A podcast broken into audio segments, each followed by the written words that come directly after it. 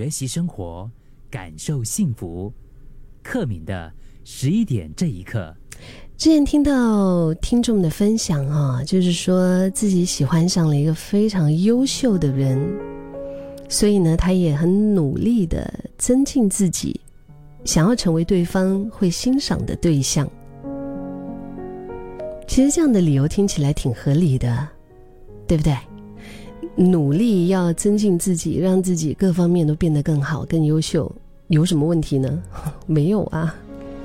但是仔细想一想，好像又觉得，嗯，something，就是哪里有点不妙的感觉。因为变好的动机不是出自出自于自己喜欢，而是为了就是他人做出的改变。在约会前，其实是认真的梳理，不允许出一点瑕疵，然后为了尝试开启更多的一些话题，就接触自己不了解的一些领域。其实本来哈，他就是在喜欢这个人之前，他是一个很自在的人，但是就是在他们开始约会了之后，他每一次都是非常的小心翼翼，甚至本来他是一个喜欢美食的人，但是。后来他就开始节食啊，想让身材变得更合乎对方的审美的眼光吧。其实这个我觉得真的是我们能够理解的，因为当你对一个人有好感的时候啊，我们常常都会想方设法在对方面前表现出所有优点、所有美好的样子，对不对？就会想要把自己塑造成完美的。完全就是真的是完美的样子，只要稍微犯一点小错，就会紧张的不得了，然后害怕自己在对方面前没有了形象。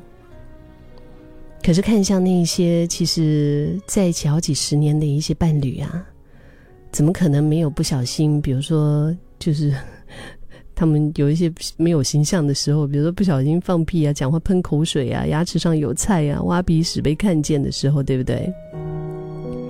就想要精进自己很好，可是在这之前，或许该问的，就是不是该怎么做才能够吸引对方的目光，而是我们是不是应该先问问自己：这样的努力我快乐吗？嗯，如果我快乐呀，我就去做啊。可是如果我不快乐的话，如果我觉得其实挺压力的话，那我是不是要做一些调整了？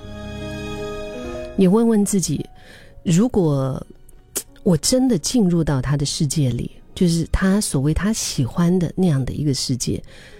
嗯，那我会自在吗？我觉得这个也是很重要的。如果你也向往一段能走的舒心、自在的感情，真的是要得先从喜欢自己开始。